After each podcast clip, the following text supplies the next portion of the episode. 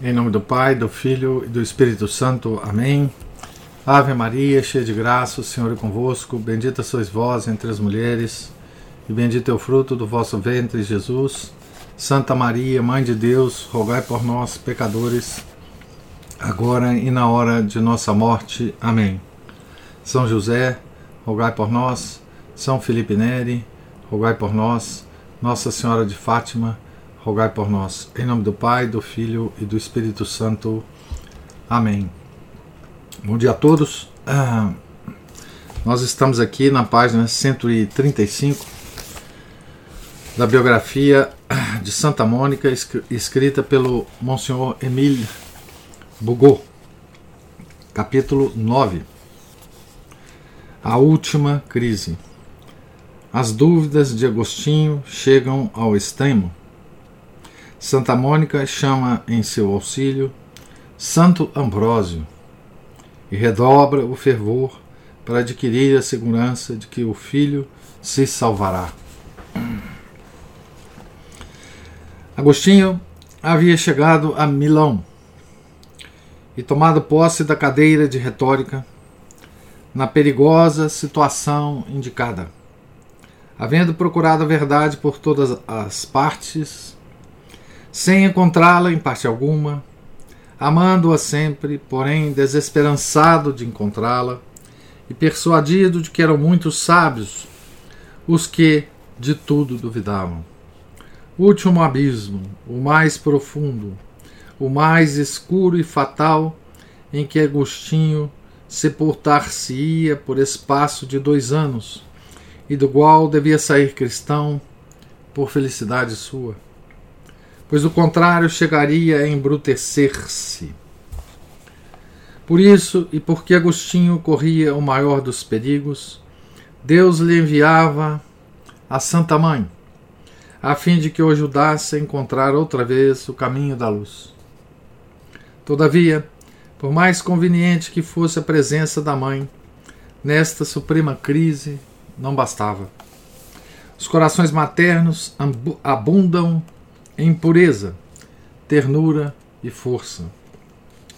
Não obstante, me atreverei a dizer que não são bastante fortes, nem talvez bastante puros, para que os filhos possam renascer somente por eles, à luz do Evangelho que perderam.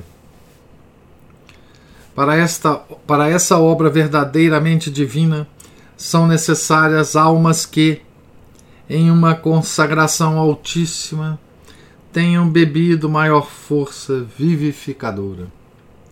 O que a mãe começou com as lágrimas, o sacerdote acaba com a autoridade e o sangue de Cristo.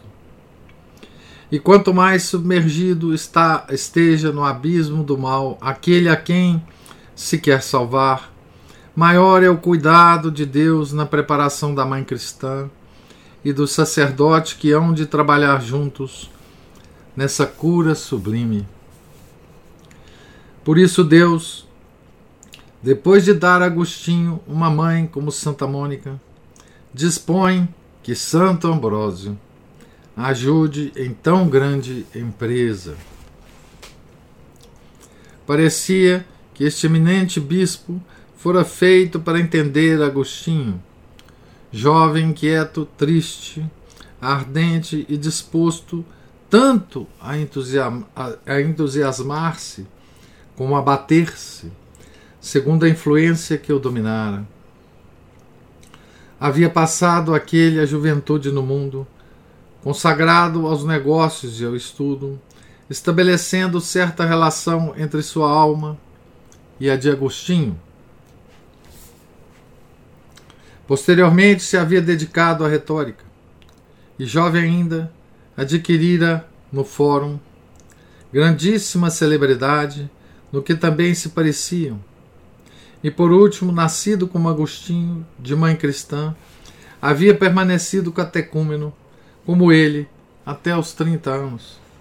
Se bem que devamos advertir que o catecúmeno Ambrósio nunca conheceu as dúvidas nem as desordens, nem os erros de Agostinho.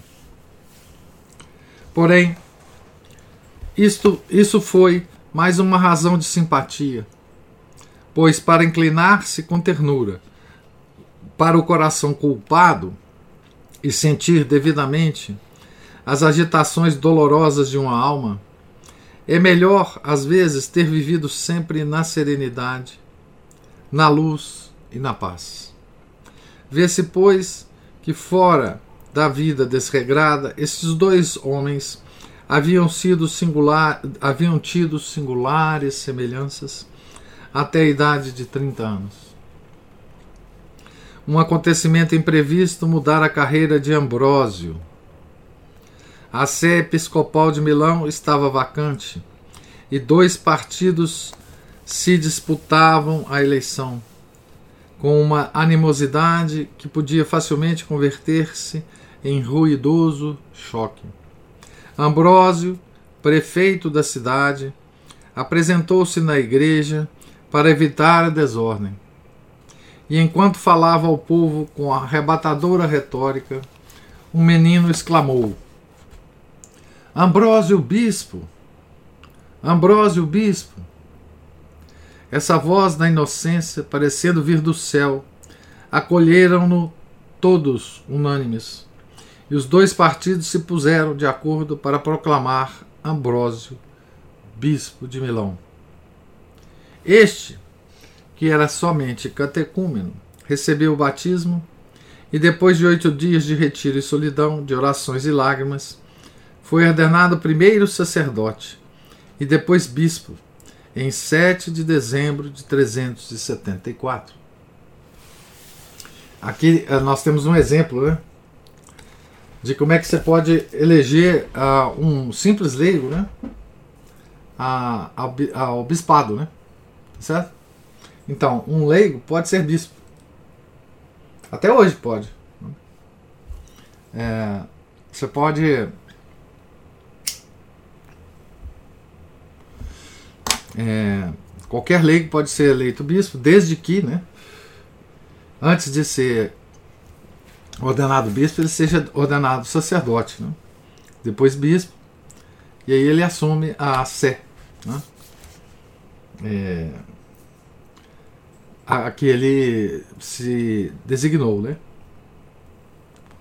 Então veja, o, o Ambrósio era apenas catecúmeno, ele nem tinha sido batizado ainda. Então ele recebeu o batismo. Né? Ele recebeu o batismo, depois se ordenou sacerdote e depois bispo. Em, em oito dias. Né? Tá certo? Ele era prefeito da cidade. Olha como é que o Deus dispõe, né? É, das circunstâncias e das pessoas, né? Veja, Ambrósio, ele estava indo lá na igreja para, para resolver uma questão é, entre dois partidos que queriam eleger dois bispos de, de cada um bispo de cada partido. Né? E Ambrosio foi lá resolver a questão. E aí uma voz, uma voz, né, de um menino. É, essa é a circunstância, né? Conseguiu então captar, uh, conseguiu captar é, a atenção das pessoas e as pessoas começaram a a escolher Ambrósio como bispo. Né? E era assim mesmo que era escolhido o bispo na, na antiguidade. Né? Então, como a flor que, para derramar o perfume, espera apenas um raio de luz, Ambrósio, depois da consagração, desenvolveu e manifestou os tesouros de sua alma belíssima Ambrósio é doutor da igreja. Né? Um dos maiores doutores da igreja. Da antiguidade, né?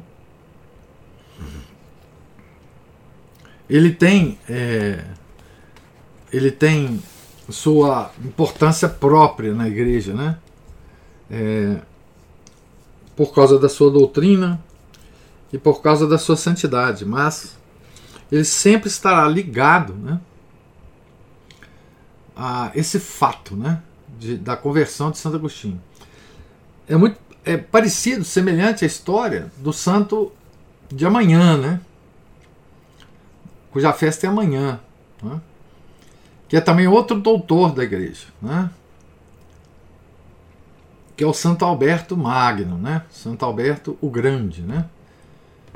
Que para além das suas das suas características próprias, da sua importância para a igreja, né? Ele sempre será ligado, né? Ele sempre será lembrado, né? Também porque ele foi né?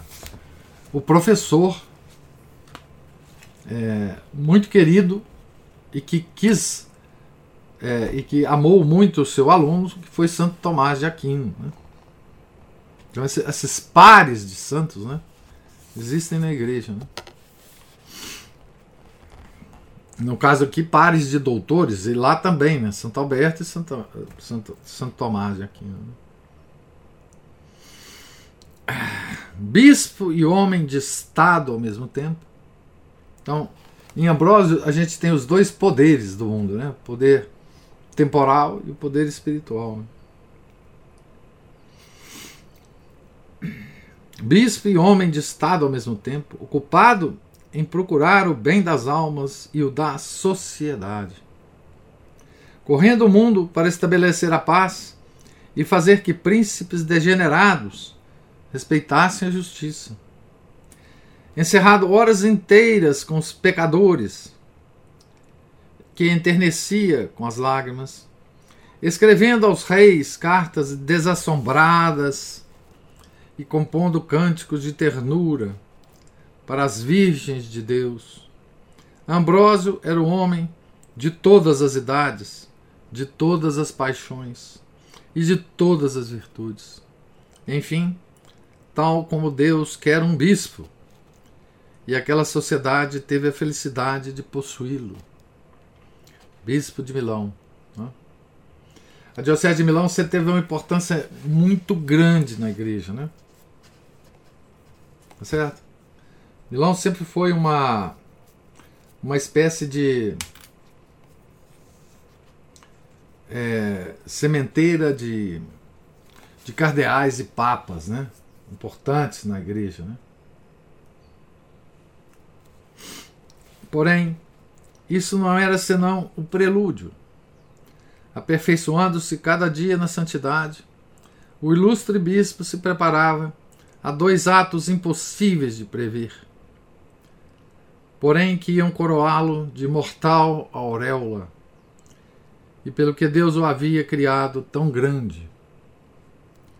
Quem não ouviu falar da cena admirável onde Ambrósio deteve às portas da catedral o imperador manchado com o sangue de Tessalônica? Mas Teodósio foi digno do bispo, imperador Teodósio, né? que, tinha, eh, que tinha realizado um massacre em Tessalônica. Né?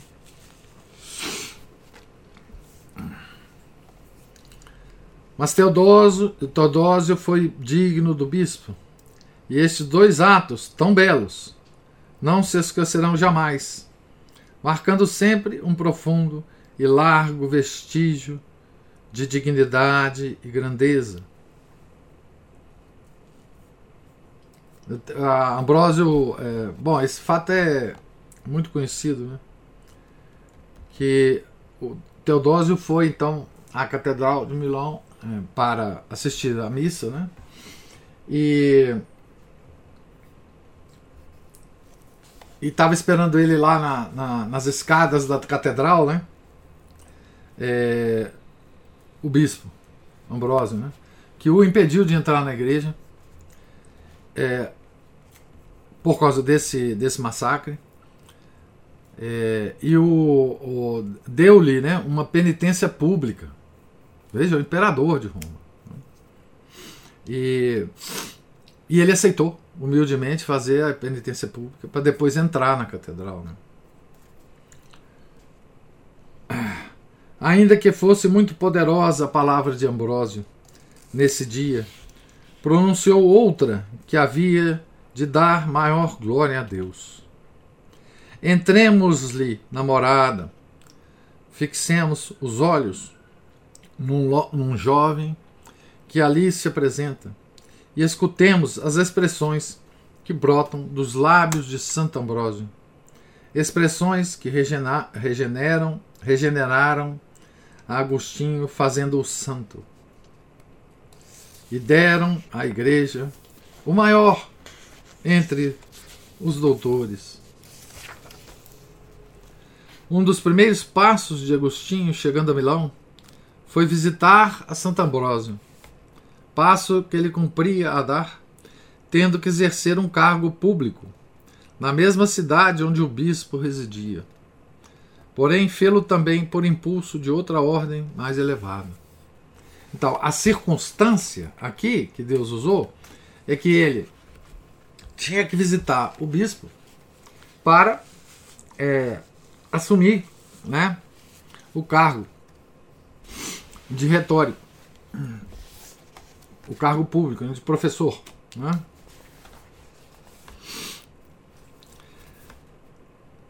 Abre aspas. É grande felicidade para um jovem, diz certo escritor, fazer as primeiras visitas aos homens que não são de sua idade e lhe precederam na vida pública, principalmente quando a glória parece guardar-lhes o umbral das moradas. Fecha aspas. Com maioria de razão, deve render-se tributo de veneração e respeito, se a glória vai unida à santidade, e ambas aureolam a mesma fonte. Abre aspas agora para Santo Agostinho. Estando em Milão, fui ver o bispo Ambrósio, conhecido por toda parte como uma alma das maiores e mais piedosas. Ah, meu Deus, estava cego e vossa mão me conduzia a ele, para que me abrisse os olhos e me levasse para vós. Este homem venerável me recebeu como um pai e teve a bondade de dizer-me, com a caridade própria de seu ministério, que minha chegada a Milão lhe causava grande prazer. Desde então amei-o. Porém, não era o doutor da verdade a quem amava, porque havia perdido a esperança de poder encontrá-la na igreja. Amava o homem benévolo para comigo. Fecha aspas. Mais uma vez, é, a, a circunstância, o, o, na verdade, o acontecimento e a circunstância é, ainda não tinha tocado mesmo o coração mais é, profundo de Agostinho. Né? Então veja que a impressão que Santo Agostinho teve de Ambrósio, de Santo Ambrósio, não é? É, não foi aquele era que ele ia que ele ia ensinar Agostinho é, as verdades da igreja, né? Ele o percebeu como um homem sábio, certamente, né? mas como um homem é, acolhedor, né? Como um homem que que o trataria como um filho, né? não como um portador da verdade, né? que ele já não acreditava muito aqui encontrar a verdade, tampouco, tampouco na igreja. Né? Então, fecha aspas aí para Santo Agostinho. O santo e ilustre Ambrósio, recebendo o jovem Agostinho, eram a paz e a agitação que se encontravam.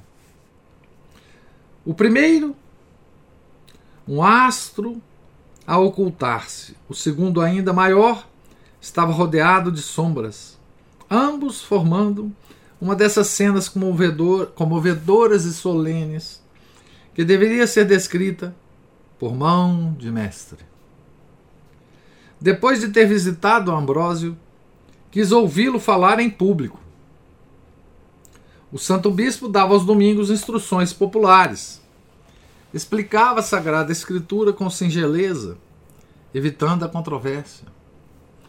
E exemplificando a lição com finas e engenhosas alegorias, derramava muita luz sobre as passagens obscuras dos livros divinos. Nada tão convincente como esta palavra doce, elegante, harmoniosa e elevada para a alma ferida e enferma de Agostinho, que a escutava com indizível encanto e sem temor nem suspeita de que uma linguagem tão suave pudesse causar profundas feridas. Veja, aqui,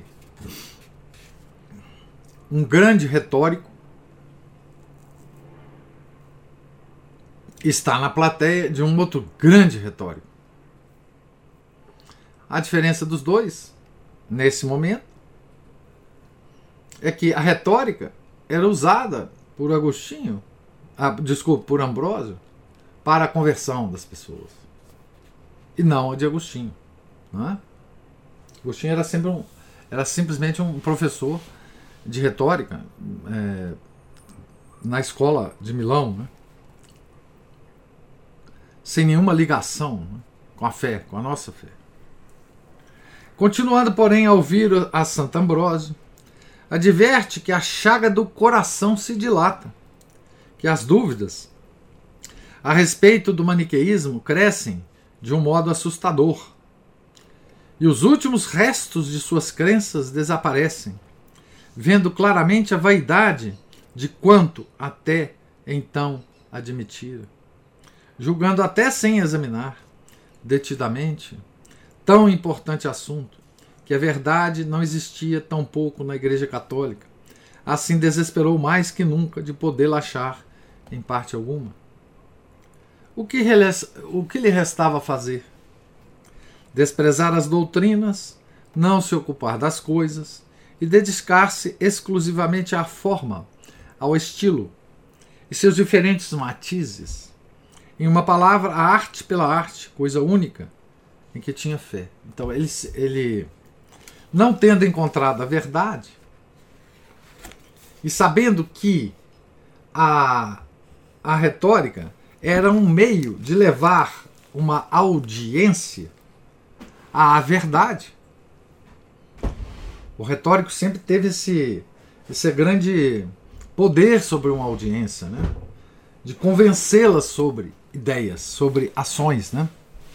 Então, como Agostinho não acreditava mais na verdade, a retórica para ele ficou vazia de objetivo.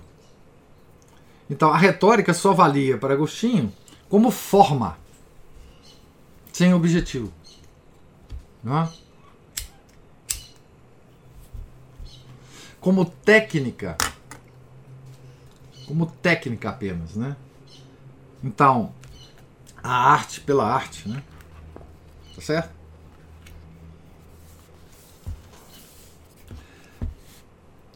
Vamos dar a palavra para Agostinho aqui agora. Abre aspas.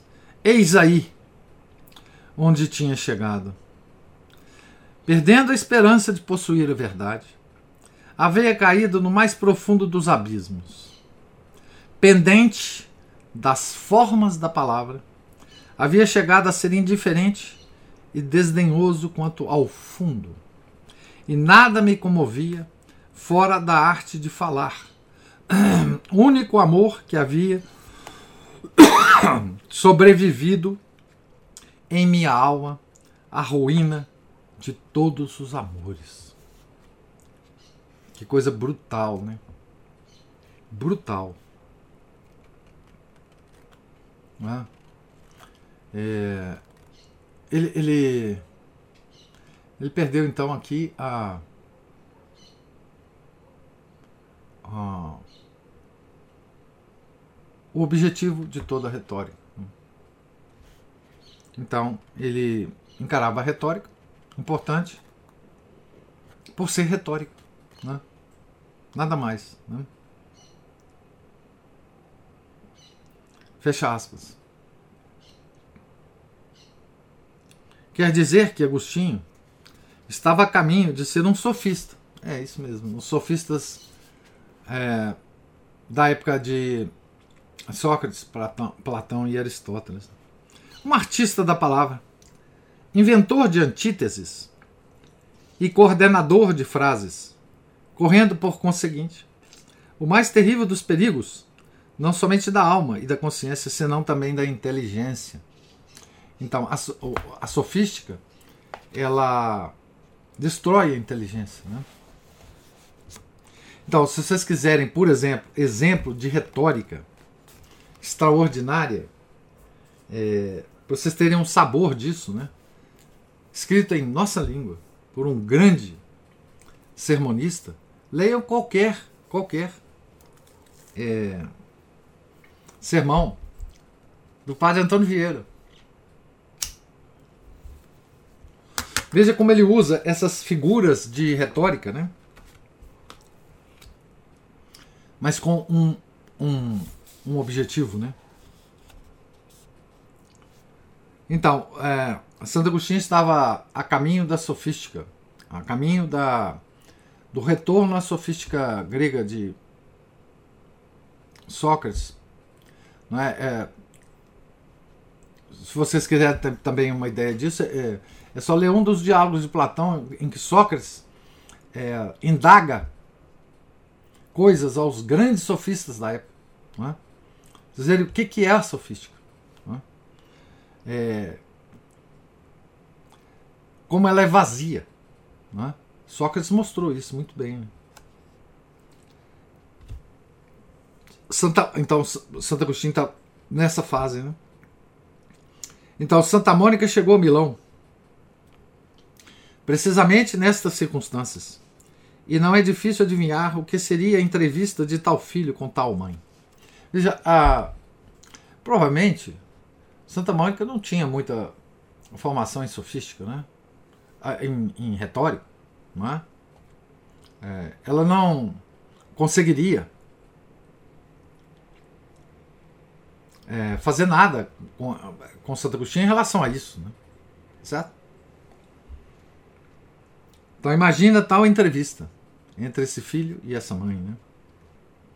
Jamais se sentem melhor as puras e profundas afeições de família do que em momentos de tristeza. Agostinho e Mônica passavam por elas. Assim como as almas se uniram em largo e estreito abraço, misturavam-se-lhes também as lágrimas. Logo que puderam falar, Agostinho, para consolar a mãe, que chorando dirigia-lhe olhares inquietos e prescrutadores, se apressou em dizer que já não era maniqueu. Ao comunicar-lhe esta nova, esperava vê-la cheia de alegria. Cheia de alegria. Porém, não foi assim. Mônica não demonstrou nem admiração, nem alegria. Não se admirou porque tinha algo de particular que Agostinho não podia fixar-se em arena tão movediça e em terra tão estéril como a heresia de Manes. Assim o esperava. Não se mostrou contente porque ele parecia. Quer dizer, a Mônica já esperava que ele não ia ficar na maniqueísmo. Ela não tinha preocupação com relação a isso, né? Por isso que ela não se admirou. Não se mostrou contente porque ele parecia pouco que seu filho houvesse abandonado este erro. E esperava mais de suas lágrimas, querendo que Agostinho se fizesse cristão e católico fervoroso. Tudo isso desejava, estava segura de obtê-lo. Mônica replicou vivamente a Agostinho que sua aspiração era fazê-lo católico e misturando a intuição de mãe com a fé viva de santa, predisse-lhe com energia e repetidas vezes que antes de morrer o veria convertido. Agostinho maneou a cabeça e respondeu com um sorriso doloroso, porque, duvidando de tudo e desesperando da verdade, estava decidido, como já dissemos, a não mais se ocupar com questões doutrinais. Porém, isto justamente enchia de esperança o coração de Mônica. conhecia de sobra o filho, para pensar que permaneceria em semelhante estado. Recordava que era inclinado a crer e amar, e por isso, vendo-o submergido na dúvida absoluta e sem tábua, tábua alguma de salvação, a que agarrar-se no naufrágio, nossa santa compreendeu que estava em princípio da crise suprema. Que esta o poria fora da borda do abismo e lhe havia de trazer a vida. Consolada, ainda que temerosa, resolveu não perder um instante e redobrar as orações, os sacrifícios e exercícios piedosos, para que Deus abreviasse os dias de extravio do filho e lhe apressasse os da sua conversão.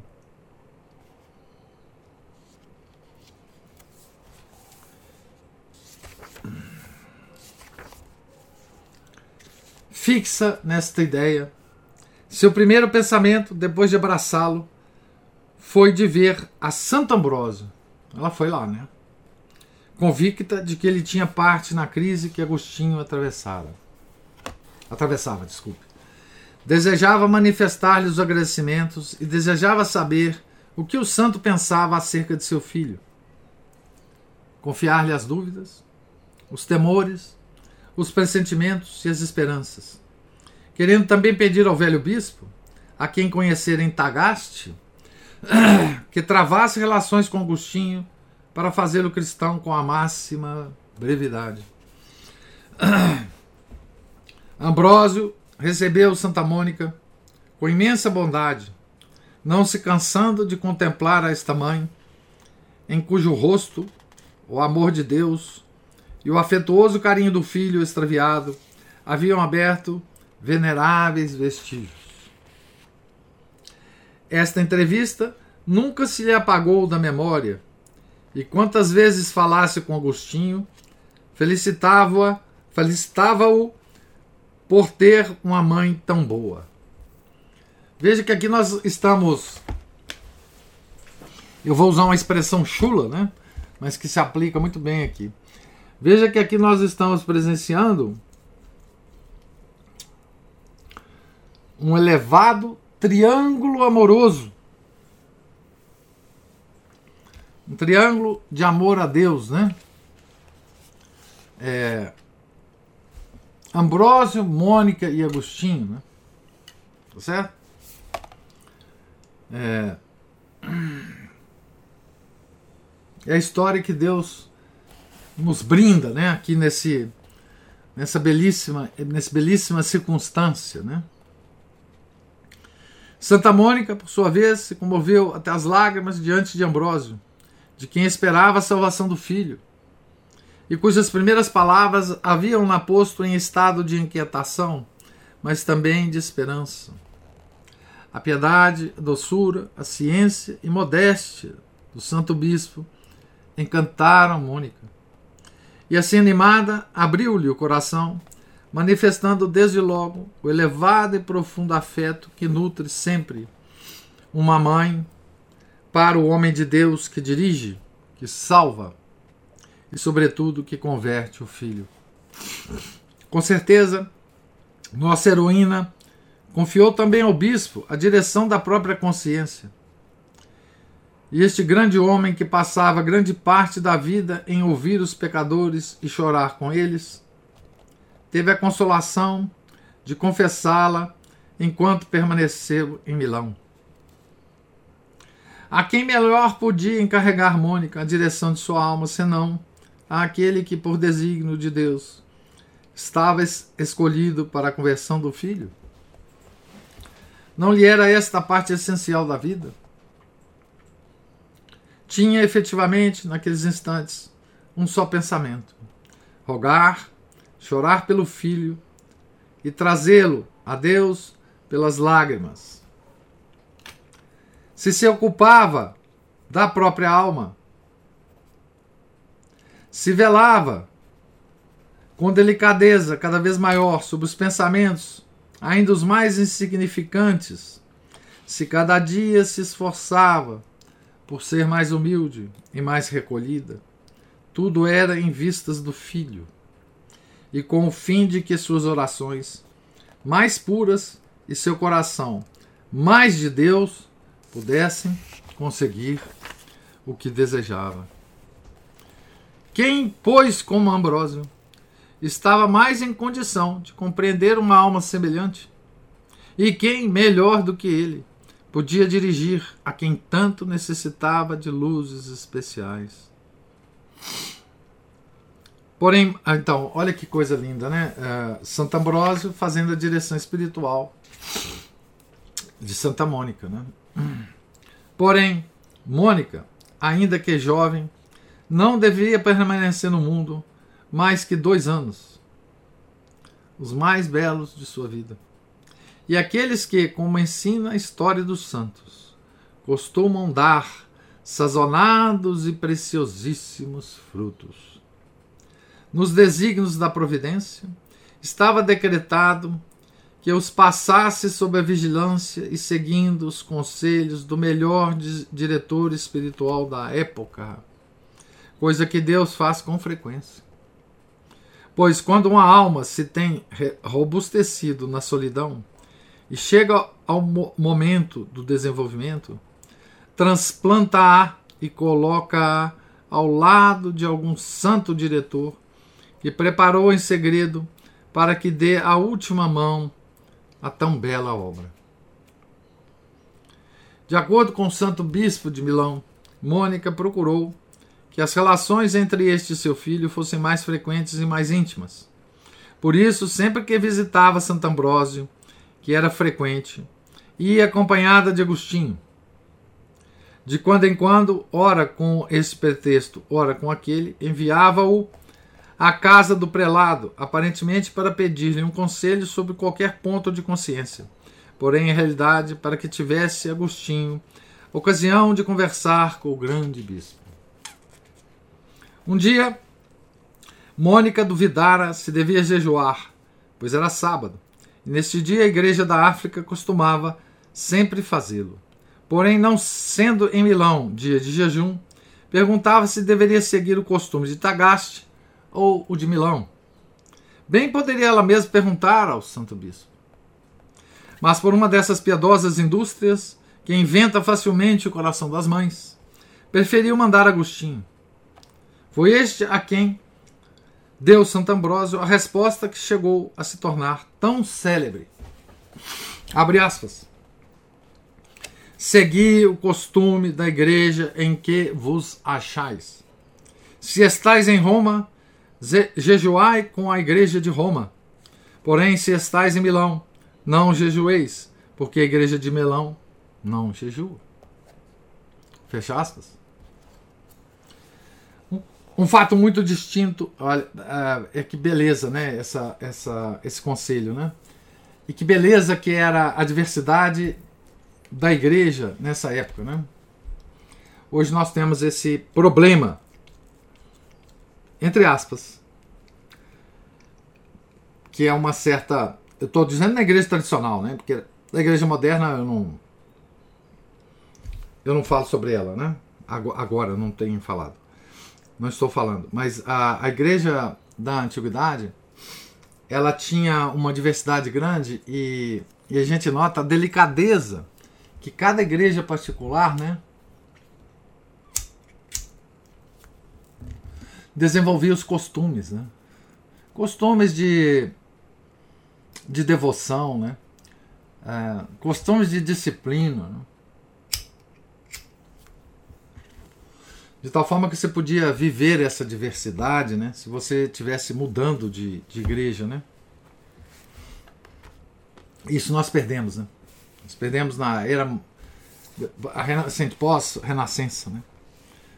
Um fato muito distinto demonstrou quão intimamente enlaçados estavam em Santa Mônica o amor que professava ao filho e a veneração, obediência e profundo respeito com que encarava a Santo Ambrósio.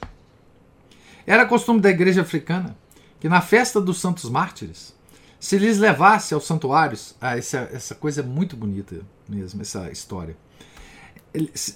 Se, se lhes levasse aos santuários pão, vinho e doces, depositando tudo nas respectivas tumbas, dando-se em seguida uma parte aos pobres e comendo os fiéis o resto. Segundo as ideias da antiguidade cristã, como dissemos, pretendia-se desta forma estabelecer uma espécie de comunicação com os mistérios e virtudes do santo, do santo mártir. Né? No primeiro dia da festa que Santa Mônica passou em Milão, foi pela manhã à igreja com uma cestinha cheia de oferendas, segundo o costume da, da África. Porém, ao chegar à porta, deteve-a o porteiro e proibiu-lhe a entrada, pois temendo os abusos que começavam a introduzir-se, Ambrósio havia ordenado que não se permitisse semelhante rito. Nossa santa, ignorando a proibição, ao ver-se detida pública e energicamente à porta da igreja, sofreu certo desgosto. Porém, não o manifestou, nem deixou que aparecesse, no resto, sinal algum de desagrado. Ela, abre aspas, ela, diz Santo Agostinho, renunciou de boa vontade e até com alegria a esse costume, belo e venerável em si mesmo. E em lugar da cestinha cheia de frutas, levou à sepultura dos mártires o coração repleto dos mais puros sentimentos. Os pobres nada perderam, pois Mônica lhes dava em casa o que costumava distribuir, entre eles na igreja, e para sua pessoa substituiu o alimento dos frutos da terra pelo do corpo divino do Salvador. Fecha aspas. Quando se estreitavam mais, mais e mais as relações bastante íntimas entre Mônica e Ambrósio, Deus dispunha as coisas de modo que, com nobre entusiasmo, se inclinasse também para o Santo Bispo o coração do Filho. Então, aqui nós terminamos o capítulo né, é, dessa bela história né, de os primeiros tempos de Agostinho e Mônica em Milão e a relação deles, relação inicial deles com é, Santo Ambrósio e Ambrósio servindo de diretor espiritual de Mônica. Então aqui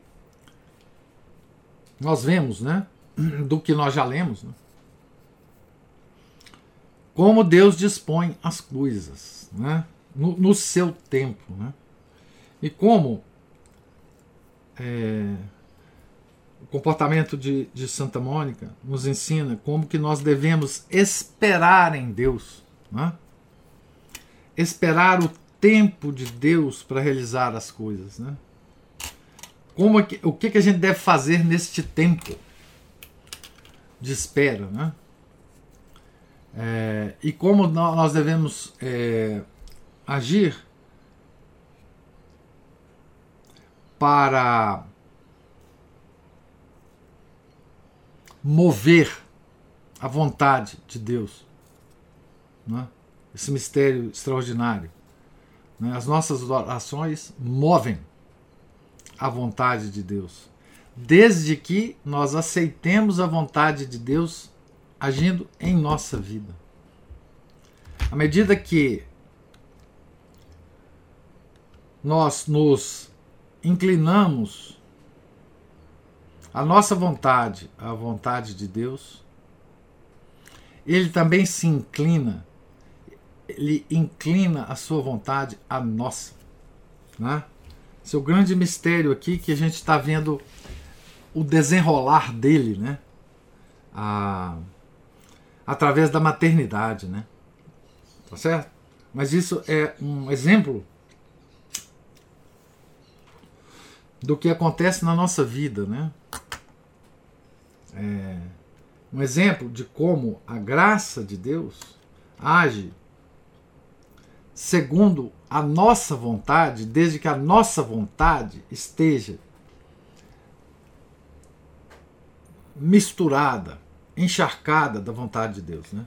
Só assim a gente move a, a vontade de Deus. Certo?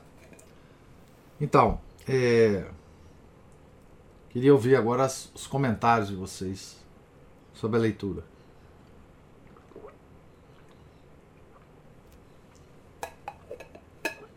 O professor, eu fiquei eh, pensando duas coisas. Uma é em relação a isso que você acabou de falar, né? Que a gente tem que procurar alguma coisa para se curar desse. alguma forma de se curar desse imediatismo. Né? Uhum. Nós somos muito imediatistas. Né? Segundos podem parecer eternidade, né? A gente não tem paciência para nada. É porque a gente não tem, não tem ideia de que a gente já vive a eternidade, né? Aquele nosso papo lá do, do, do sábado. Uhum. E a outra coisa que eu queria falar é o seguinte: como que uma verdadeira celebridade, né, era acessível. Santo Ambrósio estava acessível ah, é. a uma mãe, a uma simples mãe, uhum. não é? Ela, ele, ele a recebeu. Né? Então, assim, como, como que as verdadeiras intenções importam porque hoje em dia as celebridades, as tais celebridades, tem um monte de gente em volta delas que é para manter as pessoas bem afastadas. Isso é muito engraçado. Você, você, você tocou num ponto aí muito, muito interessante, né? Por exemplo, isso na Idade Média era muito mais é, evidente, né? Por exemplo, se um, um camponês da Idade Média quisesse apresentar um problema que ele estava vivendo, temporal, problema temporal, ao rei, por exemplo, ao Luiz, São Luís, Luís IX, eles chegavam no palácio e falavam, eu quero falar com o rei. O rei descia e falava com ele. Ou então ele podia aproveitar as audiências semanais que o rei dava à, à população. Ele podia apresentar. Se um camponês da Idade Média quisesse falar com o seu senhor, né, ele simplesmente batia no castelo do senhor e saía da casa dele. Vai batia no castelo, falava com ele. Né? Então, é, essa questão da celebridade ficar é, separada é, do, da, da, população em geral, ela, ela passou a existir mais, uh, mais é, é, claramente na Renascença. Na Renascença. Isso foi uma característica da Renascença, né, dos grandes homens de pensamento. Né? Por exemplo, São Tomás de Aquino era o cara mais acessível do mundo. Eles escreviam cartas para São Tomás de Aquino e ele respondia todas as cartas de todo mundo. Ah, aquele gênio, aquela coisa. Não, ele, ele recebia, ele conversava, enfim. Não existia essa ideia de celebridade. Nunca existiu isso. É, a não ser a partir da Renascença, né, em que aqueles grandes intelectuais, grandes pintores e tem uma grande é, mão nisso as sociedades secretas. Elas separaram muito as, as celebridades da, do pobre comum dos mortais. Né? A Juliana levantou a mão.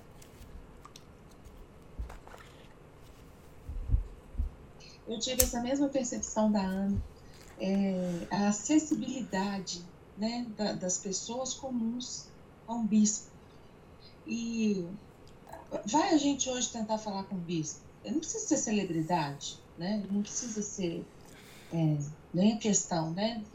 Ele é uma celebridade, entre aspas, a título, do título que ele leva em relação a nós. É. Mas vai a gente tentar com o bispo. Você vai ter que passar por três secretárias, dois ou quatro, dois ou três assessores. Você tem que é. ficar na cúria esperando lá isso, e a intensidade do seu problema tem que ser altíssima para poder justificar um, um, um negócio. Por quê? Eles estão preocupados com a fome, eles estão preocupados com a homofobia, eles estão preocupados com os cachorrinhos que estão morrendo, ah, né, com a natureza, com a ecologia, com a carne, com o pasto, com... Blá, blá. Se você for LGBT, você talvez tenha mais acesso ao bispo. Tenha mais acesso exatamente. Quão triste é isso? E aí a gente não precisa ir tão longe na questão do bispo em si. Vai você tentar falar com o, pa, com o padre da sua paróquia, Isso. a dificuldade que é, É. tamanho envolvimento dele com tantas outras coisas, É. um monte de coisas. Não, vai para você conseguir uma confissão. Exatamente. Você tem que marcar horário. Agora imagina você chegar na, na porta de uma igreja lá da, da, da- né, de onde o bispo morava, bater na porta, eu preciso falar com Santo Ambrósio. Só um momento. Vai lá, ele para o que ele está fazendo, atende a pessoa. É, isso foi característica dos grandes bispos, né? Quando Santo Afonso era bispo, ele atendia todo mundo também. É, Já na Renascença, já no período renascentista, né? Século XVIII. É, e, e quantos bispos hoje? Outra pergunta. Quantos bispos hoje têm condição de dar direção espiritual? Isso. Aí esse era o próximo ponto que eu ia colocar. Aí você pensa assim, a gente já tem essa dificuldade natural. É. E quando, se ela houver, se ela existir, até que ponto isso vai ser sadio? É, Né? Você chegar nesses bispos aí, nessas pessoas, para poder pedir um conselho. é, Ai, meu casamento tá muito difícil, meu É. marido, tá fazendo. Separe. é. É preferível vocês manterem Larga. a amizade, É, larga ele. sadio perante os filhos. Larga ele, é, larga ele. É, larga ele e tal, né? É. É, Então, assim, eu acho que até aí, aí eu tô aqui pensando que Deus, nesse momento, deve estar tendo essa misericórdia com a gente, né? De pensar assim, não, a, ba- a barca deles não tem comando. Eles estão no navio em alto mar sem o capitão do navio. é. Mas veja, Entendeu? é, e isso nos dá uma esperança grande, né, Juliana? Porque assim, É isso. é, Deus deve estar bolando certas coisas lá para nós, né? Desde que a gente continue na nossa disciplina de oração, com as nossas lágrimas, etc, etc. Porque é impossível que ele não esteja vendo a nossa situação. A Impossível. nossa situação. Impossível. Ou seja, nós não temos os pastores mais. É, e ele A sabe. gente tem que rebolar para dar conta que sozinho. É, ele sabe. Ele sabe disso. né? E é por isso que às vezes eu espero ah, milagres grandiosos. Eu penso assim, não, nosso, apesar do nosso não merecimento hoje, porque né, nós estamos numa sociedade altamente corrompida por todo tipo de, de, de, de agravo e, e- e, e ofensas a Nosso Senhor, a Nossa Senhora, o desprezo à Santa Igreja, a- a- o vilipêndio à Igreja, tudo isso, mas em função de quê? Dos pastores que nós não temos. Isso, mas, ô, Juliana, nós estamos presenciando milagres cotidianamente. Veja, e grandiosos. Veja o seguinte: tem seis pessoas aqui, mais eu, sete, discutindo coisas é, elevadíssimas em relação à nossa fé. Isso já é um milagre, é, Juliana. É, que a gente não pode é, dimensionar, né? A gente não pode dimensionar. Não por nossos méritos, não porque, enfim, pela nossa inteligência, nada disso. É porque Deus quer. Né? Porque Deus quer. É. Porque ele permite. É. Né? E igual a gente aqui, deve ter outros, né? Claro, claro, claro. Claro, E Deus sabendo disso tudo. Tá, tá, isso mesmo. É. Mas Ana Paula Márcio levantou a mão. Oi, professor. Oi, Diga. professor, tudo bom? Bom. É, é o seguinte, é interessante essa parte da acessibilidade aí.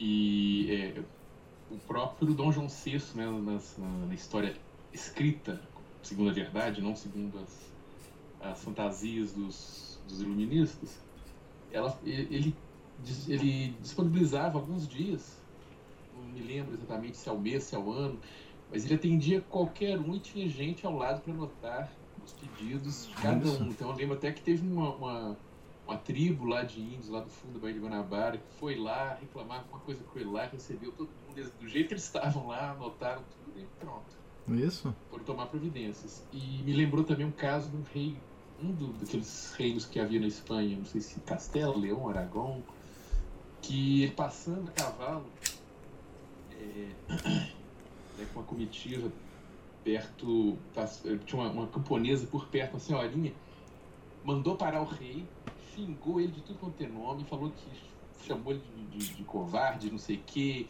estava destruindo o reino, que não sei o que, não sei o que, não sei o que. Ele pediu desculpas a ela e prometeu tomar as providências que ela estava pedindo. Pensa bem, se fosse hoje, o segurança já tinha dado um cacete nessa dona. Né? Ah. Não é verdade? Bom, é, outro ponto interessante aí, igual né, o senhor falou, Juliano falou também, sobre bispos, né? Eu já tive que resolver algumas coisinhas aí, do tipo, registrar o pessoal da Crisma nos livros lá, na, na Cúria, né? Porque ficou um jogo de empurra-empurra. Isso daquela da Crisma já do tempo do Henrique, né? 20 anos atrás, deve ter o quê? Uns 12, 13, 14 anos, não me lembro mais. É, a gente chega na. Bom, chega na Cúria, primeiro tem que passar pela segurança lá da portaria, Aí sobe, é, vai no andar lá, tem uma secretária, uma recepcionista, sei lá, lindíssima. Aliás, eu não sei por aqui que tem mulher bonita no lugar daqui, certo? Os homens ali não tem voto de não, celibato, né? Não existia, na, não existia isso na cúria antiga, não. Era só é, homem. É. Não tinha mulher, não. Homem. É, no máximo, talvez, quem sabe, fosse uma freira, nem isso. Uma moça lá, não. tipo, cara, você empurra uma mulher dessa pra, um Miss, Miss Brasil, ela ganha. Ah. Mas pra que vai colocar uma tentação dessa na cara do bispo? Não, não existe. Ou dos outros padres que circulam por ali. É, não existia isso. Antigamente não existia isso. Isso, que eles mandam pra, uma, pra um assessor, que manda pra um assessor, que não sei o quê. E com sorte você encontra com o chanceler lá e ele te fala, ah, não, deixa isso aqui, depois vamos ver. Aí você, né, aquela burocracia, você tem que telefonar para saber como é que foi, para depois descobrir que não, que o negócio não é bem assim, que tem que tomar mais. É aquela burocracia de sempre. Bom, então aí já revela a, a, a máquina burocrática, né, do, também na, presente na, na, autoridade espiritual. Que é a técnica para se separar a autoridade do, do, do, do simples mortal. É a Sim, burocracia, tornar, né? Isso, e tornar o sistema mais impiedoso ainda, né? Porque quanto mais a, a distância não deixa as pessoas, as autoridades ouvirem os gemidos dos, dos. É, exatamente, né? exatamente. Os imperadores e, romanos são, eram assim também. É, por escutar os ossos. É, virou uma celebridade mesmo. É. Exato. É igual o Juliano falou dos, dos párocos, é uma, uma acessibilidade de.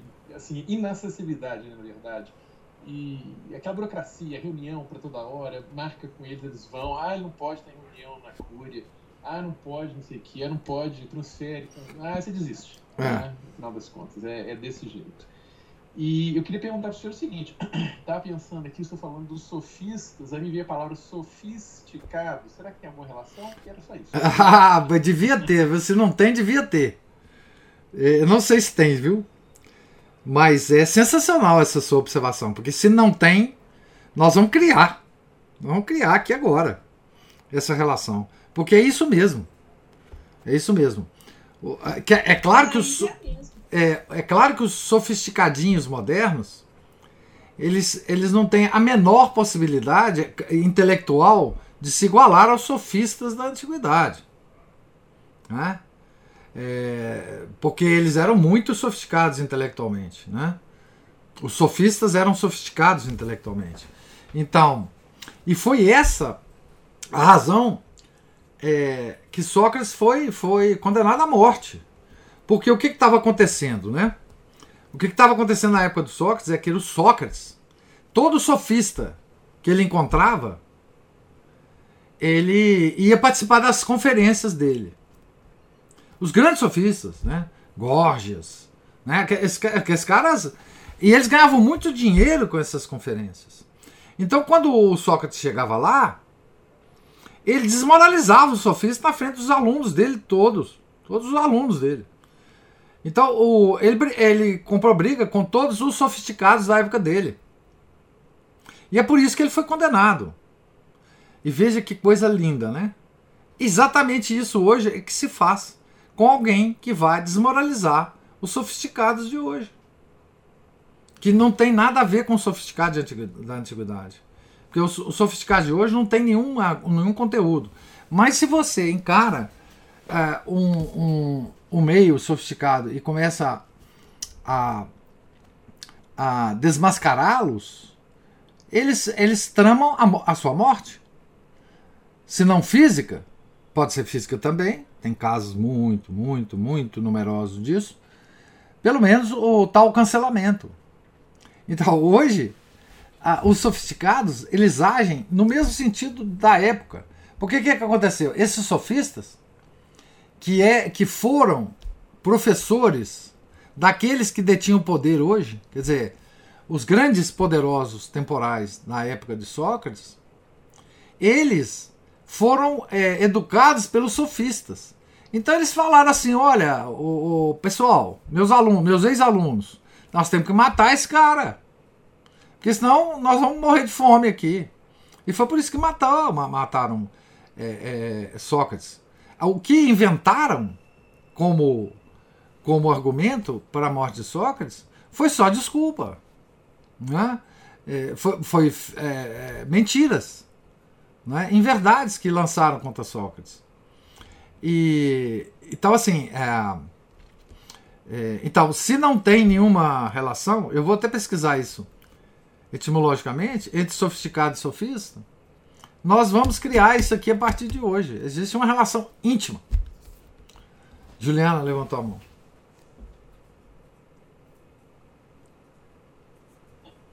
Só para ver se eu entendi. Então, é, na época de Sócrates, a, vamos dizer, a má retórica, a má retórica gerou sofistas, o sofismo. Não é a má retórica, a retórica deles era elevadíssima. É a retórica sem objetivo. No sentido ruim. É, isso. Entendeu? É, é como se fosse o Santo Agostinho. Se ele continuasse, se ele se perpetuasse no caminho que ele está, seria uma má retórica. Isso. Levaria as pessoas ao desencontro de Deus. É, claro. É isso mesmo. Né? Não estou falando de má qualidade. É. A qualidade altíssima, é. porém desvia, desviando de Deus. É. Então, o mal. Isso. A má retórica gerou o, o, o sofista. Isso. A má no sentido de desviar-se de Deus. Isso. E Sócrates foi perseguido por isso. Foi. Foi. Foi. É, é. foi. Ele desmoralizava os sofistas. Foi pedido por isso. Isso. Ele, des, ele desmoralizava os sofistas no seguinte: em que ponto que ele pegava? Ele provava que os sofistas não entendiam do assunto que eles estavam falando naquele momento. Então, o que ele, ele chegava num, num sofista e o sofista estava falando da justiça, de um modo geral.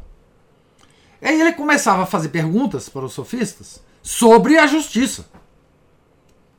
E à medida que eles iam respondendo ao Sócrates, todo mundo ia percebendo que eles não entendiam o que, que eles estavam ensinando. Tá certo? Porque o que eles estavam. O objetivo dos sofistas era formar gerações que pudessem usar as técnicas sofísticas de retórica para eles fazerem o que eles quisessem. E não a, a retórica como um caminho para a verdade. Então o que o Sócrates mostrava é o seguinte: olha, o que esse cara está falando. Ele não falava isso. Ele se, ele se, ele se colocava diante do sofista como aquele cara que não sabe nada. Não sabe nada. Tá certo? Então, por exemplo, justiça, outra beleza, outra verdade, existem vários temas nesses diálogos de Sócrates com os sofistas.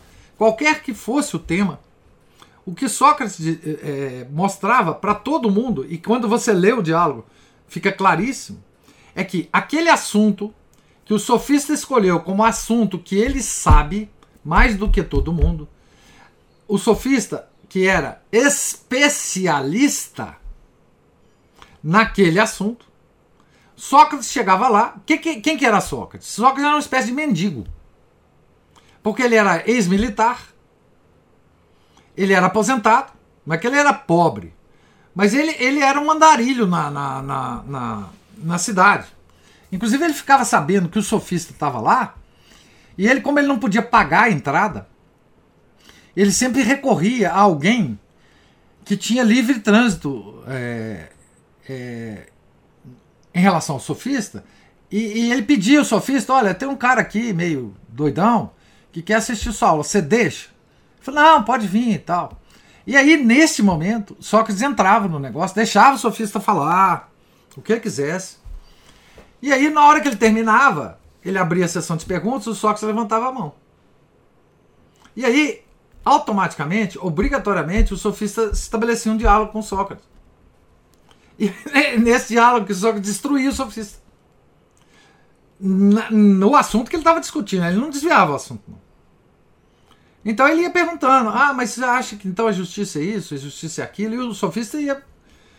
Então, e aí o Sócrates pegava as respostas anteriores do sofista e através da lógica ele falava assim: mas você falou isso naquela pergunta, você falou aquilo naquela outra, você falou aqui na última pergunta, você me deu essa resposta, mas isso não bate.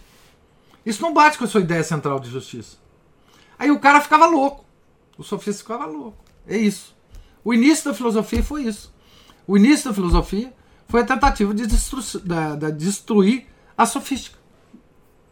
É, foi isso. Olha, me acendeu uma, uma luzinha. Sabe quando a lâmpadazinha assim faz plim? É?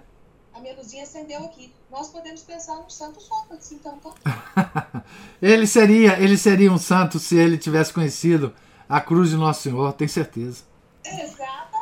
Eu tenho certeza. Tempo. Ele foi martirizado mas uma coisa que a gente pode, uma coisa que a gente pode muito bem considerar, Juliana, é que a filosofia grega foi um trabalho que Deus fez para que a filosofia grega, a revelação dos hebreus, tá certo? Se juntasse no momento posterior para dar fundamento à nossa grande religião. Nossa grande religião. Isso com certeza nós podemos considerar. Ana Paula Márcio levantar, levantou a mão. Professor? Sim?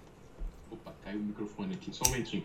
Eu vou, eu vou, vou poupar o seu serviço é, de procurar por nós, que eu estou aqui com Caldas Alete na minha frente.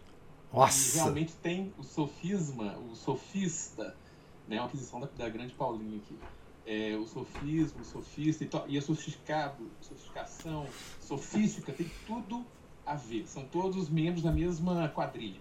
Muito bom. Então, nós temos aqui, por exemplo, sofisticação, excessiva sutileza, né? Ação, efeito sofisticado. Bom, isso é, é óbvio, né?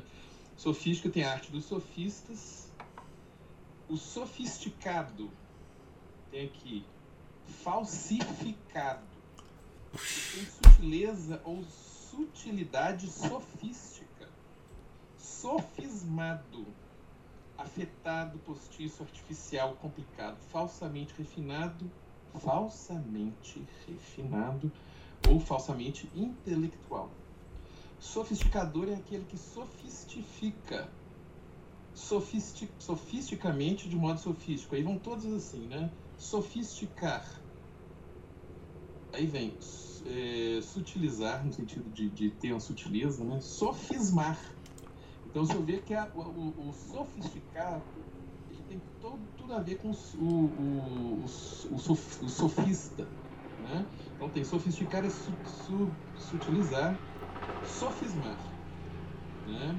alterar, desnaturar, adulterar ou falsificar substância medicamentosa ou qualquer outra, pelo emprego frauduloso, nas palavras do próprio dicionário, de substâncias inertes, menos ativas ou de qualidade inferior. Sofisticar, verbo intransitivo, usar de sofismas, tornar-se sofisticado ou sofístico. E aí vem sofisticaria, sofístico, né? Ótimo. É, é isso que mais aqui, que é dado sofisma. E pronto, acabou aqui. É, pra, é quase que uma página de dicionário só para essa turminha de a partir de sofisma até o a palavra o verbete sofístico. Então nós temos aí que o sofisma o, é uma falsificação e o sofisticado é apenas um, um, uma, uma, uma fraude envernizada, né?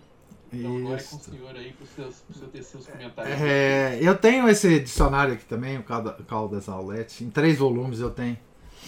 É, isso veio da biblioteca, do, do, do, talvez do meu pai. Eu não sei como é que ele apareceu na minha biblioteca, mas eu tenho ele aqui.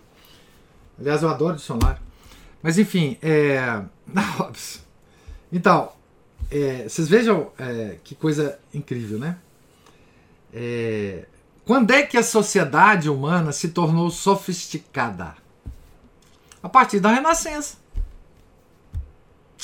Quando é que a monarquia se tornou sofisticada? A partir da Renascença.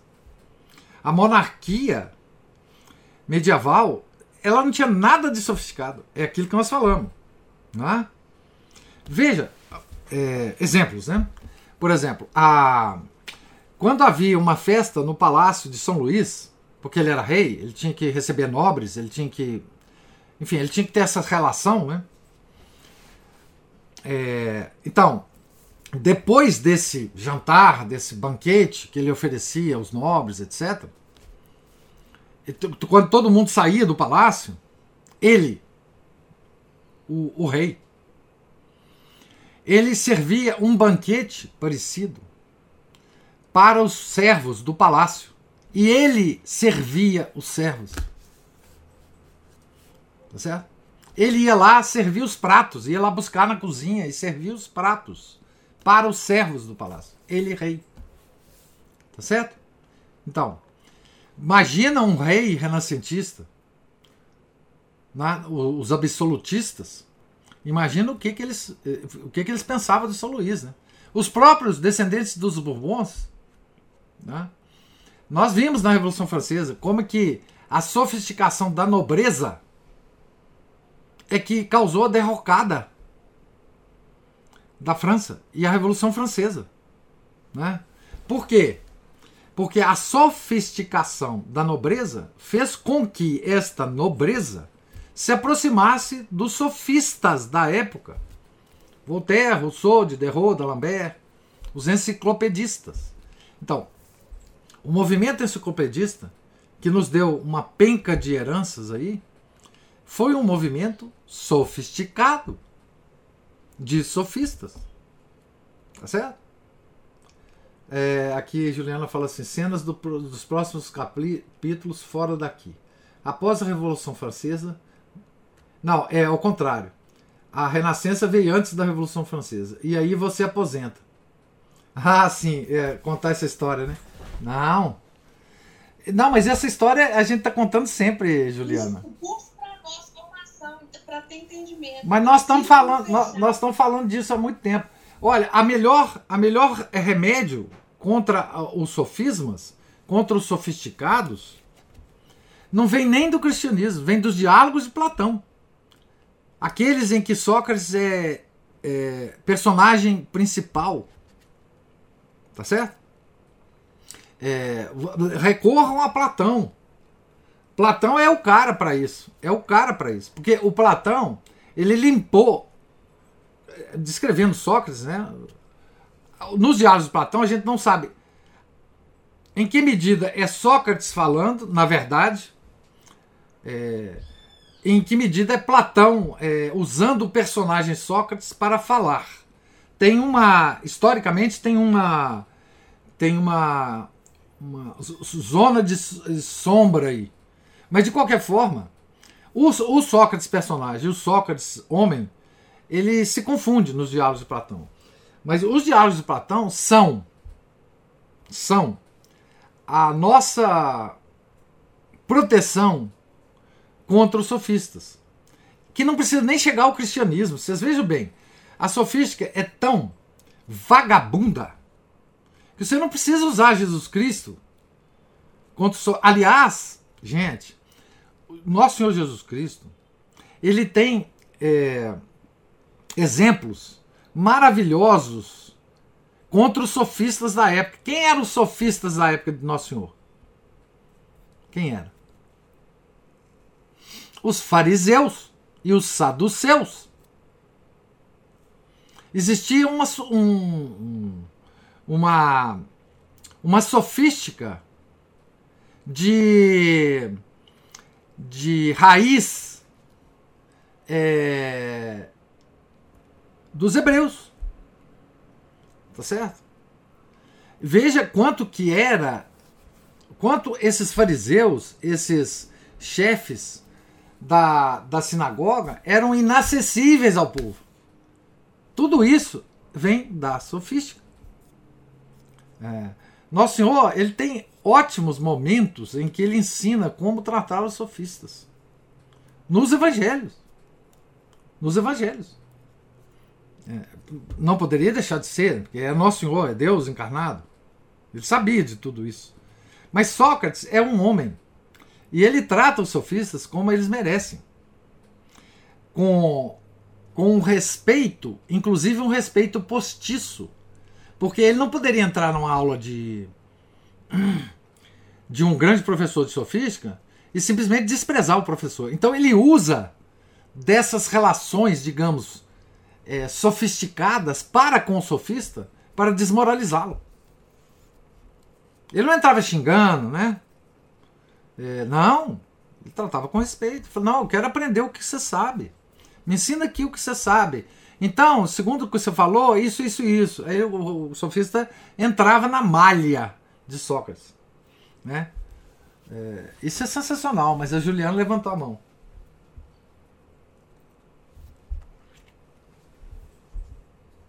Nós precisamos, né, Deus usou conosco de uma, de uma simples doutora em lágrimas para desvendar os mistérios sofísticos. Pois é, eu nem sei como é que nós, eu nem sei como é que nós entramos nessa nessa conversa. É. é. A gente chegou na, na usando do acesso de Santa Mônica a Santo Ambrósio, bispo da cidade, a facilidade com que ela chegava lá. E veja que os. que nós temos para chegar nesses sofistas aí. A gente chegou nos sofisticados. Porque nós tivemos grandes. É, porque nós tivemos grandes santos que usaram a retórica para a obra da, da igreja. É. Né? São João Crisóstomo. Simplesmente foi doutor em lágrimas. É, é, exatamente. Quer dizer, é a pureza encontrando com a retórica para fazer um trabalho de Deus. É, olha que maravilhoso isso. É. Isso mesmo.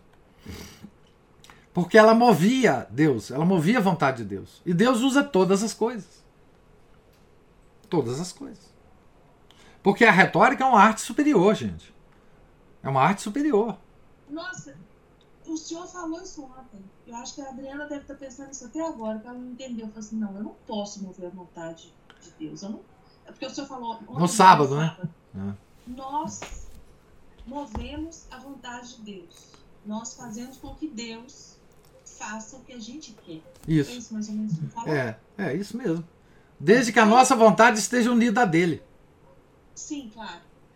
Mas eu fiquei pensando nisso e a coisa não fechou. Não, não teve o clique. Eu falei, meu Deus, isso é muito grande. Não, não cabe na minha cabeça. Assim, a minha vontade mover uma vontade de Deus, como assim? É. Não fechou. Agora fechou. Pois é, a Ana está falando, nós obrigamos a Deus. Essa é a expressão, digamos assim, mais eh, teológica dessa, desse, desse mistério, né? Desse mistério. Obrigamos, você usou esse termo aí que me assustou mais ainda. Falei, obrigar? Como assim? É. E agora eu compreendi. Foi isso aí que o senhor falou sobre Santa Mônica. Acontece conosco uma sombra, um vestígio do que acontece com Nossa Senhora. Com a onipotência é, suplicante. Não é? Que a Nossa Senhora é o extremo da pureza, é o extremo de todas as virtudes. E por isso que ela obriga o coração do filho dela. Ela é apenas uma criatura, gente. Não esqueçamos disso. Como ela é o ápice de todas as virtudes, ela está em condições de obrigar a Deus maximamente. Mas nós temos um vestígio desse negócio aí. Sobretudo as mães, né? As mães, a maternidade, né? É, então nós temos um vestígio desse negócio. Né? Inclusive em relação ao próprio coração imaculado de Maria. Né? Então, é, nós somos uma sombra disso. Mas nessa sombra, Nós fazemos fazer muita coisa. Esse fiapinho, por que, por que, que nós temos isso? Por causa da graça. Porque naturalmente o homem não tem nenhuma possibilidade de mover o coração de Deus. Mas é através da graça que nós fazemos isso. É um novo. A graça, gente, é uma coisa é, que está para além da natureza. Ela tem regras, ela tem comportamentos que são misteriosos para nós. A graça é um, é um mundo sobrenatural. Né? É, então, é, é, a gente só pode entender fiapinhos disso e nunca entender completamente isso. Né? Mas isso nós não podemos, nós não precisamos compreender completamente, porque a igreja nos ensina. A igreja nos ensina isto. Né? Ela nos ensina. Nosso Senhor nos ensinou. A Giovana levantou a mão.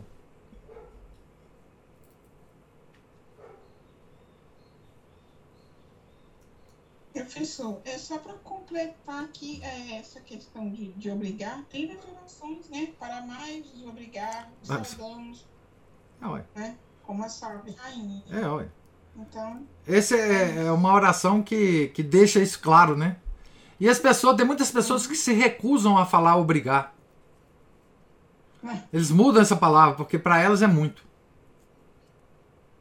Exatamente, mas é por, porque a gente não tem o nítido entendimento do que significa isso. E agora eu tive, por exemplo.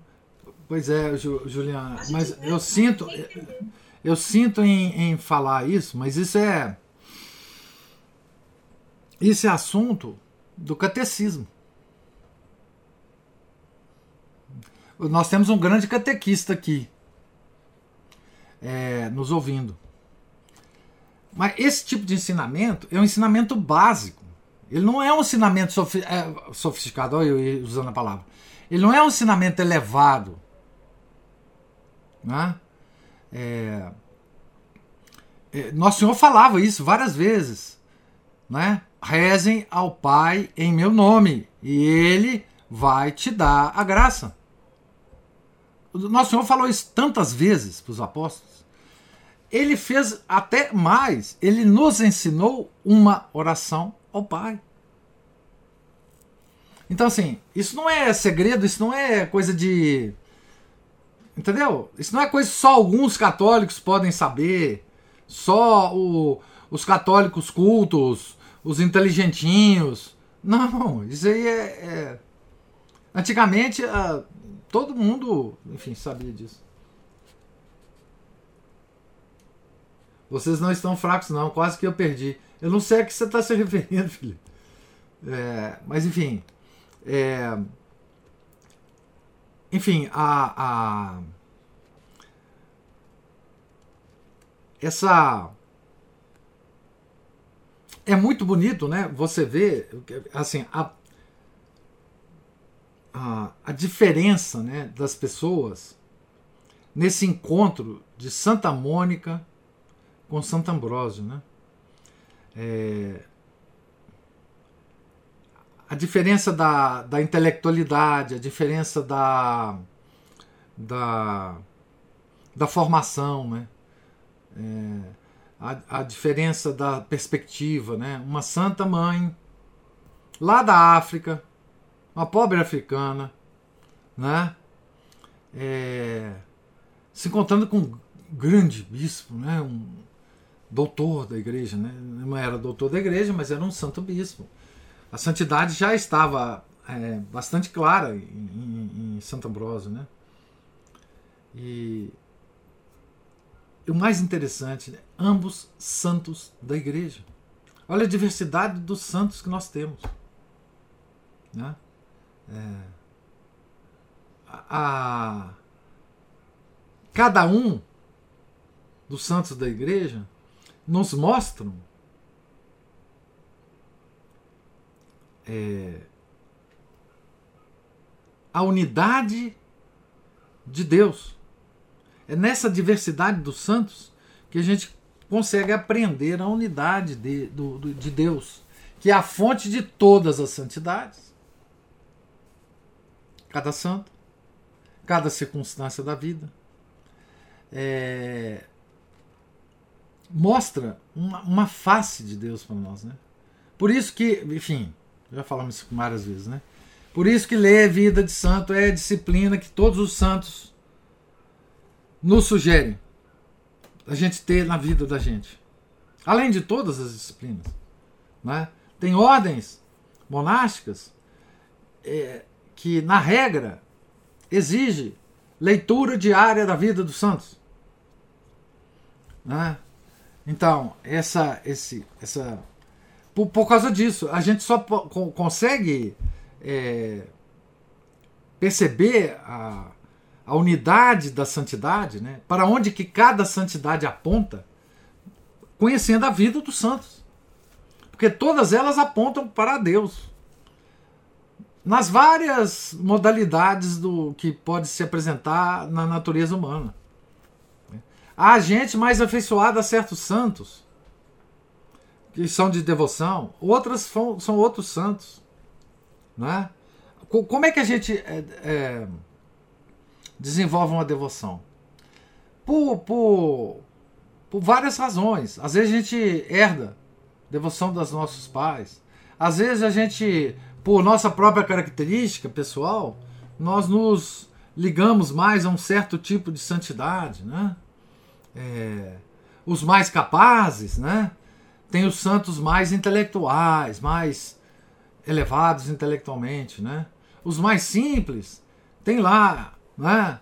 Os santos mais simples, São José de Copertino, Santa Bernadette, São Curadares. É, e, e, por aí vai. Né? Os que ficaram perdidos na vida por muito tempo, tem lá os santos que ficaram também perdidos por muito tempo na vida e atingiram a santidade. Nós temos exemplos para tudo. E que beleza esse contato, né? De Santa Mônica com Santo Ambrósio, né? A parte, inclusive Santo Agostinho, né? A parte de Santo Agostinho. É, que beleza que deve ter sido. Que, que, que, que, que diálogos que eles devem ter é, desenvolvido, né? Sobre as coisas de Deus, né? Sobre as coisas de Deus. O que teria dito Santo Ambrósio para Santa Mônica? Como de, teria sido essa direção espiritual? Né? Meu Deus. A gente só pode imaginar isso. Né? É, é muito bonito, de fato. Né? É, mais alguma observação, gente? Eu fiquei ouvindo o senhor falando de como que a, a gente recebe a graça santificante no batismo e Deus, como sempre, né, sempre tão bom conosco, nos dá a chance de ir atualizando essa graça quando a gente é, recebe, né, a gente se confessa é. Então, assim, é, e a partir desse momento, do, do momento que a gente está em estado de graça, como que a gente tem novamente a chance de aumentar a nossa percepção, como disse a Juliana aí, né? Que Espírito... agora ela deu um, um, clique, um estalo. Mas isso é o Espírito Santo, isso é o Espírito Santo que é faz isso. Isso. isso. Né? A gente. Porque uma criança, né? uma criança, quando você ensina para ela uma coisa, ela, ela, como ela não tem é, uma malícia, né? Ela não, ela não modifica aquilo, aquilo que a gente ensina, né? Ela não confronta com, com o mal. Então, acho que quando a gente se confessa, é como disse o senhor aí, a gente é, um, é uma pequena fagulha dessa pureza que o nosso Senhor disse, né? Deixar vir as, as minhas crianças. É. Porque a partir do momento que a gente purifica, se purifica da malícia, né, dessa malícia, nos confessando, a gente tem uma nova oportunidade de compreender coisas que estão aí diante de nós que a gente eventualmente não compreenderia. É, nos é. afasta da confusão. Sim. A confusão mental. É o Espírito Santo que faz isso. Uhum. Não é outro. Né? Maravilhoso isso. É. é... É, é um negócio, enfim, é, é o, a ordem da graça. Nós vivemos em duas ordens: a ordem da natureza e na ordem da graça. Tá certo? Nós católicos, os únicos no mundo que, vive, que vivem, que vivemos essas duas ordens, gente. Tá certo? A ordem da natureza e a ordem da graça. Na ordem da natureza, nós somos como qualquer um. Não é? Como qualquer um, qualquer ser humano. Mas na ordem da graça, nós elevamos a nossa natureza. A nossa natureza. A ordem da graça, ela nos eleva. Né? Ela nos eleva. Ela, ela faz com que a gente atinja alturas que nós não seríamos capazes de atingir com a nossa natureza humana. Então, por isso é que confundir essas duas ordens é uma heresia terrível. Que é o que fez e o que faz até hoje a tal novela teologia. Essa confusão entre a ordem da natureza e a ordem da graça é a grande heresia. A grande heresia. Por quê? Porque a ordem, a ordem da graça, ela é nos é imerecida. Imerecida ontologicamente. Não é só assim, ah, eu sou um pobre pecador, não mereço. Não. Você, como ser humano, não merece. Você, como ser humano, não merece a ordem da graça.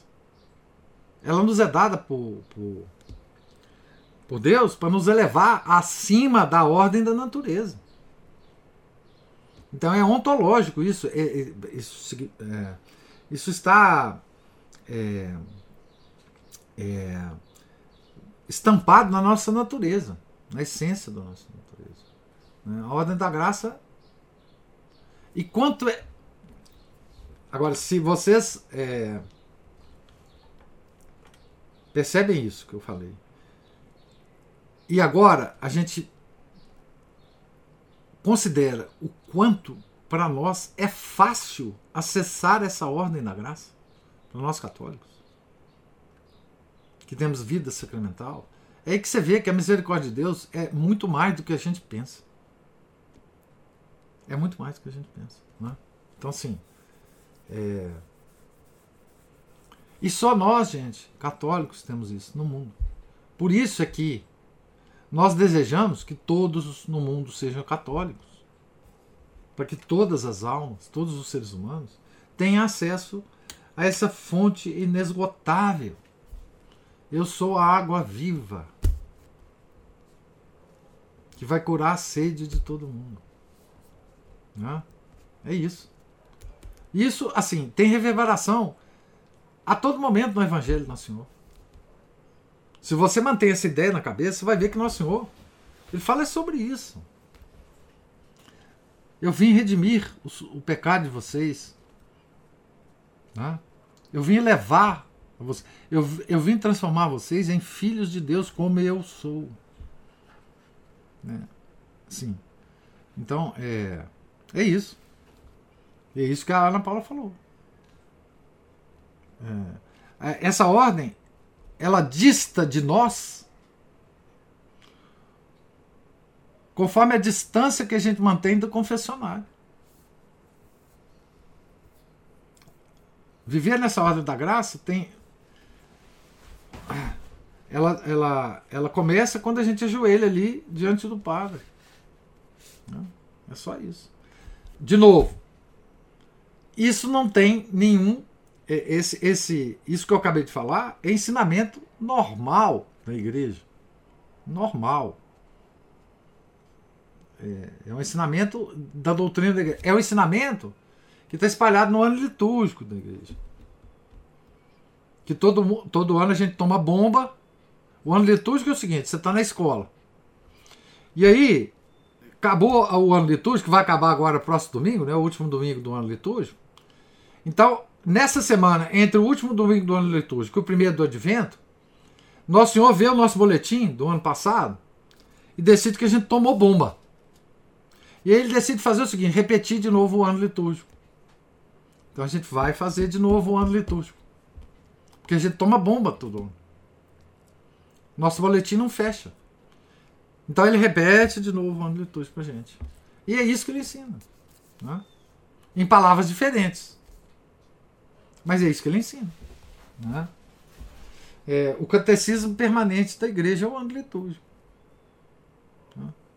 É, a festa dos santos, a festa do Nosso Senhor, Nossa Senhora, os tempos litúrgicos, né? Quaresma, Natal, Advento, né? É isso. E nós todo ano tomamos bomba, mas nós levantamos e matriculamos de novo.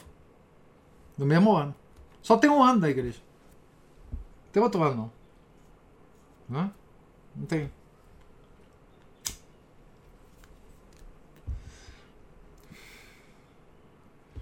Então. Eu adoro essa analogia que você faz. É. Infelizmente é assim. Somos burrinhos. Nós somos burrinhos e temos que é, repetir o ano. Né? Sempre nós repetimos o ano. E, é, e essas ideias vão ficando impregnadas na nossa cabeça, né? A Juliana Silva está falando aqui, sua xará. Curti demais essa analogia também. É. Por isso que o catecismo. É, pode falar, Ana Paula. Só que mesmo sabendo que a gente vai tomar bomba, a gente tem que se esforçar para passar. Isso. Ter esperança de que vai passar. De Porque a gente acaba passando em algumas coisas, entendeu? Mas esse, esse passar de, de, de algumas coisas é, não significa que a gente aprendeu tudo, não. Porque a gente pode cair nessas mesmas coisas no próximo ano. Então Deus é tão bom pra gente que ele fala assim: vão dar bomba completamente pra esse pessoal, mesmo que eles tenham passado em algumas coisas porque eles vão esquecer o que eles passaram e vão de novo cometer os mesmos erros. Então a gente repete tudo. Porque assim, é, Deus conhece a natureza humana, ele a, a criou, né? Ele sabe, né? É, então, a, a, o ano litúrgico é uma graça imensa para nós. Imensa. Né? Porque nós agora vamos entrar na espera do nascimento de Nosso Senhor. Mas Nosso Senhor não nasceu lá há dois mil anos, etc. Não, nós já esquecemos isso. Nós temos que relembrar. Nós temos que relembrar a espera. Nós temos que, é, agora no, no Advento, né? Nós vamos é, ler de novo é, João Batista nos falando, endireite os caminhos, que vem lá o Salvador, etc, etc, etc. Convertam. Cuidado, ele vem. É agora. Né? E depois todo, todo a, o, o litúrgico, né? Enfim. O padre faz as mesmas homilias, gente. É, por quê? Porque nós tomamos bomba. Não temos que aprender de novo. Né? E isso fica impregnado na nossa cabeça. O ano litúrgico, é, antes da, dessa porcariada da missa nova, ele era um. A gente. Vocês sabem da experiência própria de vocês, né? A gente é, já sabe os evangelhos de todos os domingos. Quando a gente ouve, a gente já sabe aquilo. Né? Ah, mas aspectos, sutilezas, é, pensamentos elevados, nos ocorre todo ano é, de maneira nova. A nossa compreensão vai aumentando. Vai aumentando. Não é? Uma palavra que o padre falou numa homilia, não falou no ano passado, mas agora ele falou. Aí, é, enfim, essa palavra é, é como a Juliana fala, né? A, a, palavra fez cair a ficha. Né? Então, a, é, o ano litúrgico ele faz parte dessa dessa ordem da graça, né? É, ele é uma ele é uma, uma bondade que, que Deus nos dá né, através da sua igreja para nos é, direcionarmos a Ele. É claro, e isso precisa da ajuda dos sacramentos. Aqui lembrei mais uma coisa. Bom, né? Porque Deus é tão bom que Ele dá a bomba na gente e deixa a turma com os mesmos coleguinhas. Tem cinco anos que a gente tá aqui, a gente é coleguinha. Não, pois é, nós, nós já estamos até, até formando uma turminha, né? É. Vamos pro recreio junto. É, ué, tem é. tem tudo junto. Tem, tem, tem, tem mesmo. Vamos pro recreio junto. Isso mesmo. Estamos na escolinha de Nosso Senhor. É isso. Mais alguma observação, gente? Mais algum comentário? Então, Deus lhes pague. Opa, diga lá. Oh, ah, bom, professor, é o seguinte, é, o senhor falou da, da disciplina, né, da, do ano litúrgico, né, que a igreja ensina igual a mãe, ela repete, repete, repete, até entrar na cabeça da, da criançada. Como o inimigo também faz a mesma coisa. Ah, mas é claro. Bombardeia, reedita as mesmas mentiras, assim como a geração passa e já as, as gerações seguintes já não sabem sequer daquelas, daquelas mesmas mentiras é, requentadas, vão e jogam de novo. Renovam, renovam, dão vestes novas. É, era só isso. É isso mesmo. É isso mesmo. É, e essa é uma razão pela qual a, a, a, igreja. Porque veja bem, tem dois mil anos isso, né? Essa historinha, né? De, de a gente é, é, repetir o ano. E o, o capiroto, ele sabe, né? Ele, ele desenvolve técnicas cada vez mais sofisticadas para nos fazer cair, porque a técnica de hoje não é a mesma técnica que ele usava no século IV. Não pode ser. Porque nós vivemos em outra época. É... E a igreja repete sempre a mesma coisa. Com renovações para a época. Né? Com, é... Hoje, é, enfim, nós temos um problema na igreja, é claro, né? porque as renovações não acontecem há algum tempo. Né? Nós não temos renovações de grandes encíclicas, enfim, por esses problemas que nós vivemos. Mas nós temos que nos agarrar e reinterpretar e reconversar sobre as coisas que a igreja sempre ensina, tentando atualizar. Qual que é o problema disso? Eu falei isso várias vezes. É que, como nós não temos pastores, nós dependemos dos leigos para tentar fazer esse tipo de de atualização. E aí, nós, enfim, aí tem todos os problemas. Porque sim. Eu já sei. Deus não está conseguindo mais contratar os professores, ele vai fechar a escola. A escola está na iminência de ser fechada. É, mais ou menos isso. Mas não vai fechar. Isso não tem jeito de fechar. Ela, ela, ela não vai fechar. Agora, o que nós temos hoje é, é, são padres espalhados pelo mundo que ensinam, que tentam ensinar a velha e antiga, maravilhosa doutrina de Nosso Senhor. E temos nós espalhados pelo mundo que estamos tentando sintonizar o nosso ouvido para essa doutrina, com todas as conturbações que nós vivemos. Mas é assim mesmo. É porque Deus quer isso. E assim mesmo, os últimos tempos foram já é, profetizados na Bíblia. É isso, é tempo de confusão. Né? Ah, tá assim os monitores. É boa, boa, boa, Ana. Há os monitores e tutores. Em modos presencial ou online. Não há os monitores, sim. É, é, há os monitores. É, enfim. É, e muitos. Né? Graças a Deus, né? Que a gente pode é, deu, uma, deu uma travada aqui. Mas há os monitores e tutores, e muitos. Muitos. E isso é característico não é só da nossa época, mas de épocas de crise da igreja. Que os monitores tiveram então que entrar na jogada e começar. Não tem professor, gente, mas vamos tentar aqui ver se a gente consegue alguma coisa entre nós aqui. E isso ocorreu em outras fases da igreja também, né? Mas hoje é de maneira aguda que há, que há, que há, que há essa, essa, essa falta. Né? E há muitos monitores e grandes personalidades que a gente ainda pode ouvir através da voz dele, né? a voz da tradição da igreja. Né? Que é essa coisa, essa coisa é, que vai ficando cada vez mais concreta na nossa cabeça. Né? A voz da tradição da igreja a voz da verdade, né?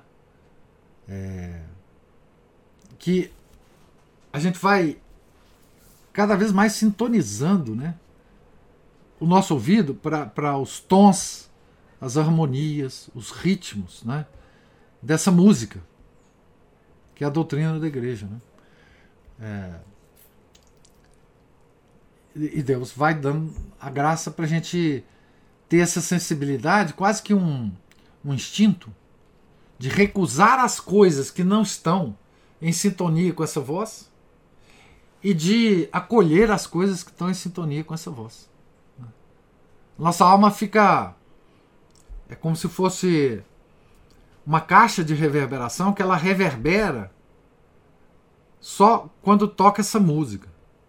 E ela não ela fica indiferente quando toca outra música. Isso nós vamos obtendo é, vagarosamente. Né? Cada um tem um, uma capacidade de disso que eu acabei de falar, e, e uns vão ajudando os outros, né? É o que nós podemos fazer agora. Então, é, Deus lhes pague a presença, a paciência, os comentários, muito bons, como sempre. É, nós vamos, então nós estamos aqui no, capítulo, no início do capítulo 10, né? Na página 145. E nós voltaremos amanhã, mesmo que amanhã seja feriado aí desse trem da República, né? É, mas amanhã, principalmente, é dia de Santo Alberto Magno, né? Para nós. Então amanhã nós teremos a leitura é, matinal, normal, tá certo? Se Deus quiser, né? tá certo? Fiquem todos com Deus. Tenham um santo dia. Em nome do Pai, do Filho e do Espírito Santo. Amém. Ave Maria, cheia de graça, o Senhor é convosco. Bendita sois vós entre as mulheres, e bendito é o fruto do vosso ventre, Jesus. Santa Maria, Mãe de Deus, rogai por nós, pecadores, agora e na hora de nossa morte. Amém. São José, rogai por nós. São Felipe Neri, rogai por nós. Santa Mônica, rogai por nós. Santo Agostinho, rogai por nós. Santo Ambrósio, rogai por nós. Nossa Senhora de Fátima, rogai por nós. Em nome do Pai, do Filho e do Espírito Santo. Amém.